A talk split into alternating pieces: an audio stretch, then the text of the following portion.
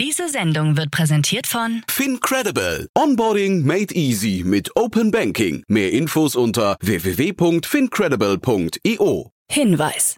Startup Insider übernimmt keinerlei Haftung für die Richtigkeit börsenrelevanter und unternehmensbezogener Daten.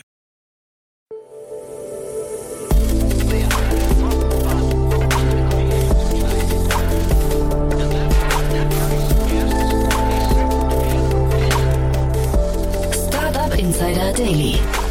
Morgen Update. Einen wunderschönen guten Morgen und herzlich willkommen zu Startup Insider Daily in der Morgenausgabe am Mittwoch, den 25. Januar 2023. Mein Name ist Nina Weidenauer und wir starten wie immer jetzt zusammen in den Tag mit diesen News. Software-Startup Zenloop ist insolvent. Trade Republic beantragt Banklizenz.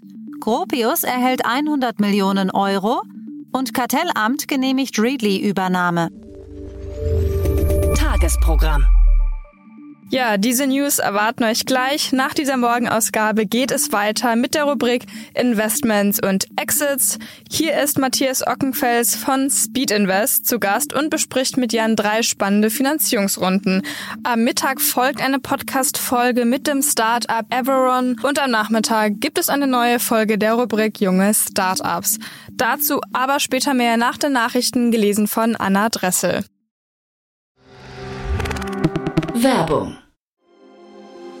Sei dabei beim HTGF Family Day am 11. und 12. Juni in der Station Berlin. Für zwei Tage voller Inspiration und Business. Tauche ein in ein einzigartiges Netzwerkerlebnis mit bis zu 1500 Teilnehmenden. Erkunde das innovative Seed- und Later-Stage-Portfolio des Hightech Gründerfonds. Lass dich vom vielseitigen Programm inspirieren und knüpfe wertvolle Kontakte. Sichere dir jetzt dein Ticket. Mehr Informationen findest du unter www.family-day-htgf www.startup.de. Startup Insider Daily. Nachrichten. Software-Startup Zenloop ist insolvent. Das Berliner Unternehmen Zenloop ist zahlungsunfähig. Dies bestätigt der Co-Gründer und CEO Paul Schwarzenholz. Die Insolvenz sei bereits im Insolvenzregister eingetragen, heißt es. Darüber hinaus liegt aber noch keine Stellungnahme vor. In einem Teammeeting soll Schwarzenholz seinen Mitarbeitern erklärt haben, dass ein Bandeldarlehen kurzfristig weggebrochen sei. Nicht alle Shareholder sollen letztlich an Bord gewesen sein. Neben den Gründern gehören Signals, Nauta Capital und Python zu den größten Anteilseignern. Es wären 500.000 Euro nötig gewesen, um die Zeit bis zur Profitabilität zu überbrücken. Bereits im Dezember des vergangenen Jahres hatte Zenloop rund 60 Angestellte entlassen. Derzeit sind noch etwa 80 Personen beim Startup beschäftigt. Auch nach der Insolvenzanmeldung sollen vorerst keine Kündigungen ausgesprochen werden. Gemeinsam mit dem Insolvenzverwalter will Zenloop in den nächsten Wochen einen geeigneten Käufer finden. Trade Republic beantragt Banklizenz. Der Berliner Neobroker soll Berichten nach eine vollumfängliche Banklizenz bei der Deutschen Bundesanstalt für Finanzdienstleistungsaufsicht beantragt haben. Insider haben den Schritt schon lange geahnt, denn der volle Name des Unternehmens lautet Trade Republic Bank GmbH. Das Fintech könnte damit künftig unterschiedlichste Bankgeschäfte anbieten, unter anderem die Annahme von Kundeneinlagen, die Vergabe von Krediten sowie andere Tätigkeiten als Finanzintermediär. Zuletzt hatte Trade Republic die Einführung von 2% Zinsen für das Geldguthaben auf dem Verrechnungskonto von Kunden bekannt gegeben. Gropius erhält 100 Millionen Euro. Das österreichisch-deutsche Scale-Up Gropius hat bei einer Series B Finanzierungsrunde rund 100 Millionen Euro eingenommen. Als neuer Lead-Investor ist der Wohnungskonzern Vonovia mit dabei. Welche weiteren Kapitalgeber sich beteiligten, wurde nicht öffentlich gemacht. Das Finanzierungsvolumen von Gropius erhöht sich jetzt auf 200 Millionen Euro. Zuletzt sammelte das Scale-Up im Frühjahr 2022 30 Millionen Euro ein. Gropius CEO Markus Fuhrmann kommentierte das Investment. Wir haben ehrgeizige Wachstumspläne für die nächsten Jahre und sind stolz auf die Unterstützung neuer und bestehender Investoren.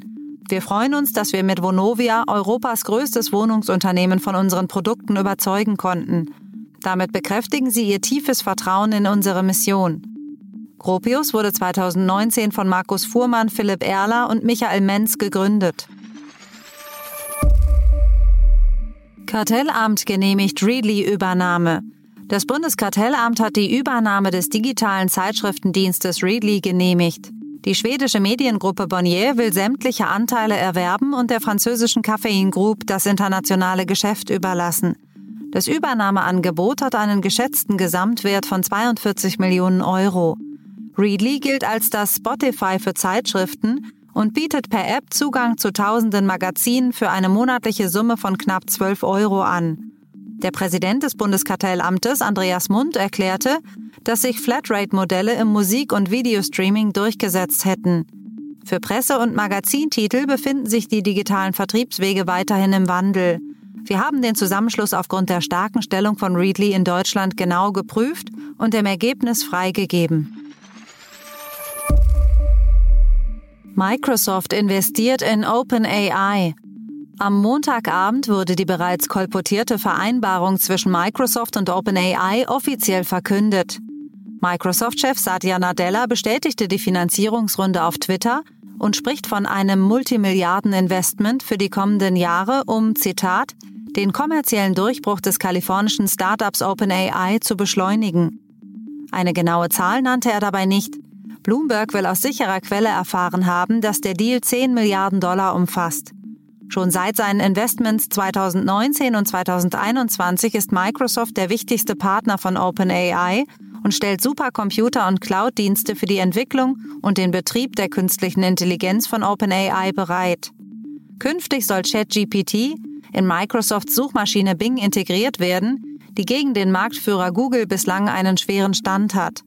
OpenAI war ursprünglich als gemeinnütziges Unternehmen gestartet worden, unter anderem von Elon Musk, Peter Thiel und anderen Investoren. Mittlerweile hat Gründer Sam Altman die Firmenstruktur dahingehend geändert, dass ein Teil des Teams von OpenAI Gewinne erwirtschaften darf.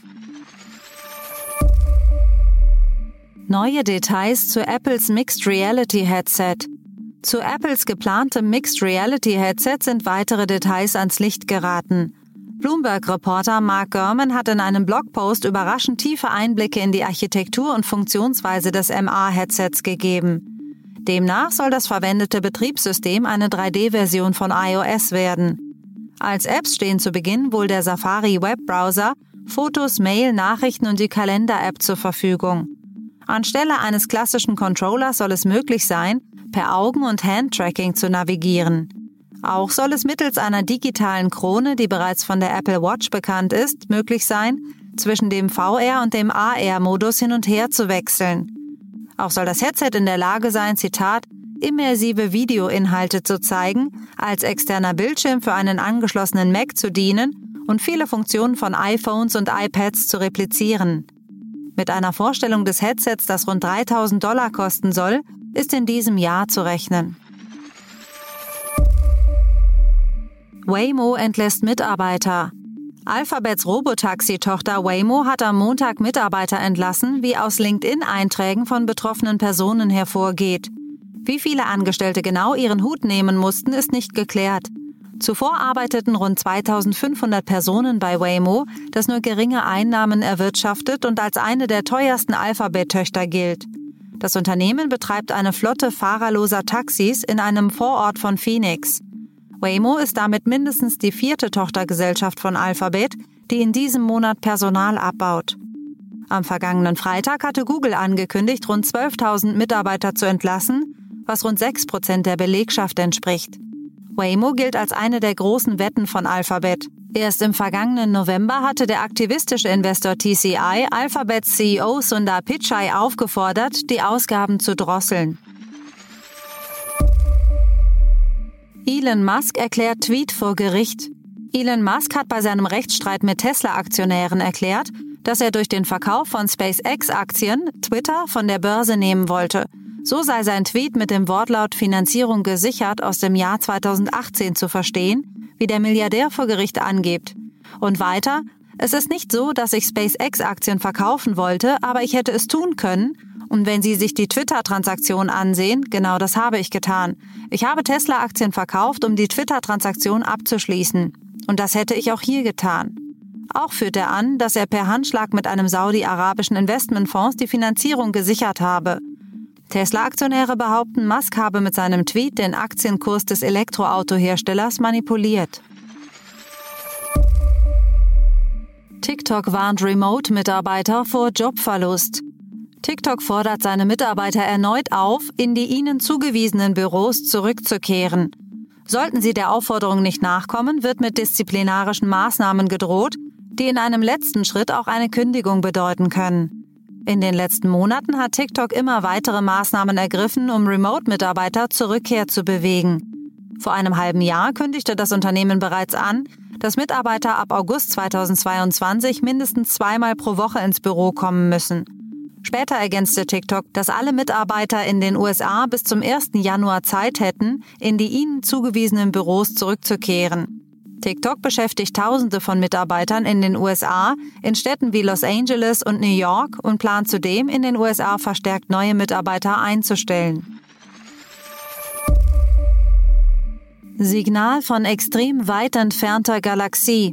Den Astronomen Arnab Chakraborty von der kanadischen McGill-Universität und Nirupam Roy vom Indian Institute of Science ist es gelungen, ein Funksignal von einer 9 Milliarden Lichtjahre entfernten Galaxie einzufangen. Das stellt einen neuen Rekord dar. Es handelt sich um die am weitesten entfernte Galaxie, von der jemals ein Signal mit einer speziellen Wellenlänge, der 21 Zentimeter oder Wasserstofflinie, empfangen wurde. Die Forscher verwendeten dafür das Giant Microwave Radio Teleskop, das sich rund 80 Kilometer von der indischen Großstadt Pune befindet. Es gilt als das größte Radioteleskop der Welt für Wellenlängen im Meterbereich.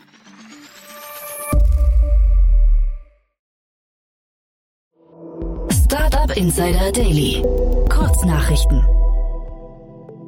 Der Online-Marktplatz Otto ändert zum 1. März diesen Jahres seine Handelsgebühren für vereinzelte Warengruppen. Laut einer Unternehmenssprecherin werden jedoch die meisten Marktplatzpartner von dieser Änderung nicht betroffen sein, da die Höhe der Provision für den Großteil der Warengruppen konstant bleibt. Der Microsoft-Gründer Bill Gates hat über Breakthrough Energy Ventures federführend in das australische Klimatech-Startup Rimmon 8 investiert. Insgesamt kamen 12 Millionen Dollar bei der gerade abgeschlossenen Seed-Finanzierungsrunde zusammen. Auch das Agrar- und Lebensmittelunternehmen Harvest Road Group hat sich beteiligt. Rumin 8 arbeitet an Lösungen zur Reduzierung von Methanemissionen in der Landwirtschaft und hat dazu ein Nahrungsergänzungsmittel entwickelt. Zum wiederholten Male innerhalb weniger Tage gab es bei dem Newsletter-Anbieter Mailchimp ein Datenleck. Dieses Mal sind vor allem Kunden aus dem Bereich der Krypto-Plattformen betroffen. Das Einfallstor soll eine erfolgreiche Social Engineering-Attacke auf einen Mitarbeiter gewesen sein. Mit den kompromittierten Zugangsdaten konnten sich die Angreifer dann Zugriff auf die Datenbank verschaffen. In der vergangenen Woche hat das japanische Subaru-Teleskop am Nachthimmel über Hawaii ein seltsames Phänomen ausgemacht. Eine leuchtend blaue Spirale war zu sehen, deren Ursprung zunächst unklar blieb. Nun berichten Forscher des japanischen National Astronomical Observatory, dass das Phänomen mit dem Start einer SpaceX-Rakete Falcon 9 zusammenhängen könnte. Bestätigt ist die Vermutung bislang aber nicht. Das waren die Startup Insider Daily Nachrichten von Mittwoch, dem 25. Januar 2023. Startup Insider Daily Nachrichten. Die tägliche Auswahl an Neuigkeiten aus der Technologie- und Startup-Szene. Ja, das waren auch schon die Nachrichten des Tages, moderiert von Anna. Vielen Dank. Und jetzt zu unserem Tagesprogramm für heute. Die nächste Podcast-Folge nach dieser Podcast-Folge ist die Rubrik Investments und Exits. Und dort begrüßen wir heute Matthias Ockenfels, General Partner bei Speed Invest. Und Matthias hat gleich drei Finanzierungsrunden für uns analysiert. Zum einen Edgard und Cooper, ein belgischer Hersteller von Hunde- und Katzenfutter, hat eine Finanzierungsrunde in Höhe von 20 Millionen Euro abgeschlossen. Außerdem die Online-Nachhilfe-Plattform Evulpo hat mit 7,7 Millionen Franken eine Seed-Finanzierungsrunde abgeschlossen. Und zu guter Letzt House of Blueberry, ein digitales Modehaus im Metaverse, hat eine Seed-Finanzierung in Höhe von 6 6 Millionen Dollar erhalten. Dazu zu diesen drei Runden später mehr mit Matthias. Ja, und um 13 Uhr begrüßen wir dann Florian Rümmelein, Co-Founder und CEO von Everon. Das Schweizer Fintech bietet in seiner App Dienstleistungen in den Bereichen der Vermögensverwaltung, der Schweizer Vorsorge und private Markets an. Nun hat das Startup in einer Seed-Runde 2,5 Millionen Schweizer Franken eingesammelt. Das ist auch der Aufhänger für dieses Gespräch später um 13 Uhr. Ja, und in unserer Nachmittagsfolge erscheint meine persönliche Lieblingsfolge. Es geht nämlich um die Rubrik junge Startups. Ihr wisst ja, dort stellen sich Jungunternehmen vor, die nicht älter als drei Jahre sind und noch kein Investment über einer Million Euro eingesammelt haben. Also alles noch junge, frische Startups, wo man quasi richtig das, das Glitzern in den Augen sehen kann, wenn man sich die Podcast-Folgen anhört. Ja, und da sind auch heute wieder drei spannende Jungunternehmen dabei. Einmal Meet Ergo. Das Startup hat eine B2B-Software entwickelt, mit der hochwertiger Traffic konvertiert werden kann. Außerdem Fußball Ethics bietet mit seiner App qualifiziertes Athletiktraining für Fußballerteams an und zu guter Letzt Perform Nutrition produziert Supplements für Kampfsportlerinnen und Kampfsportler. Und das alles und wie immer noch viel mehr später um 16 Uhr. Ja, und das war's auch erstmal von mir. Ich wünsche euch noch einen schönen Tag und wir hören uns dann morgen wieder.